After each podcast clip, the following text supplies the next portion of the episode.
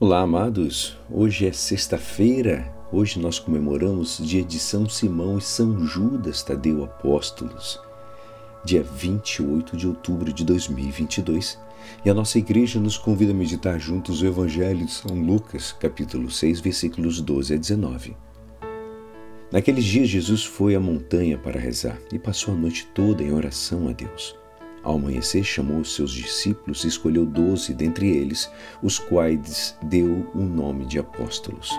Simão, a quem pôs o nome de Pedro, e seu irmão André, Tiago e João, Filipe e Bartolomeu, Mateus e Tomé, Tiago, filho de Alfeu, e Simão, chamado Zelota, Judas, filho de, filho de Tiago, e Judas Iscariotes, aquele que se tornou traidor.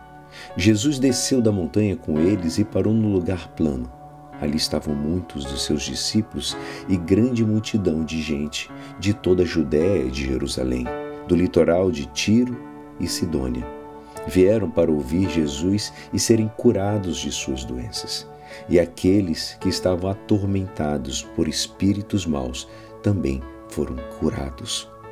A multidão toda procurava tocar em Jesus porque uma força saía dele e curava todos. Esta é a palavra da salvação.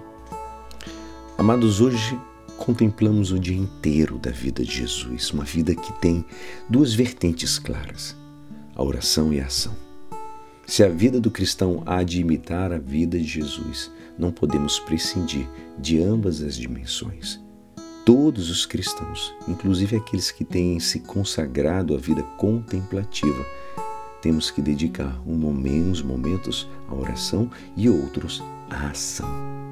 Ainda que varie o tempo de que dediquemos a cada uma, até os monges e as freiras em clausura dedicam bastante tempo da sua jornada a um trabalho. Em contrapartida, amados, os que somos mais seculares, se desejamos imitar Jesus, não deveríamos nos mover numa ação desenfreada, sem ungi-la com a oração. São Jerônimo vai nos ensinar que, embora o apóstolo mandou-nos que orássemos sempre, convém que destinemos umas horas determinadas a esse exercício.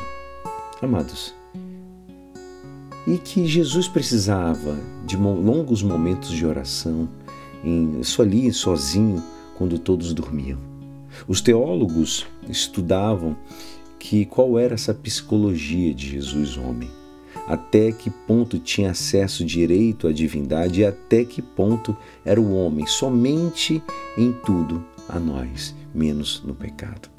Na medida que o consideremos mais, mais perto de nós, sua prática de oração será sempre um exemplo evidente para nós. Assegurada já essa ação da oração, só nos fica imitá-lo na ação. No fragmento de hoje, amados, vemos organizando a igreja, quer dizer, escolhendo os que serão os futuros evangelizadores, chamados a continuar sua missão no mundo. Depois, encontramos curando todo tipo de doença. Como diz a palavra, a multidão toda tentava tocar nele porque dele saiu uma força que curava todos para nós, para que a nossa a identificação com Ele seja total, amados. Unicamente nos falta que também é sair de nós uma força que cure a todos. O que só será possível se estivermos mesmo inseridos nele, para que demos muitos frutos. Oremos e tomemos a ação de poder imitar o Cristo. E é assim esperançoso que esta palavra poderá te ajudar no dia de hoje, que me despeço. Meu nome é Alisson Castro e até amanhã. Amém.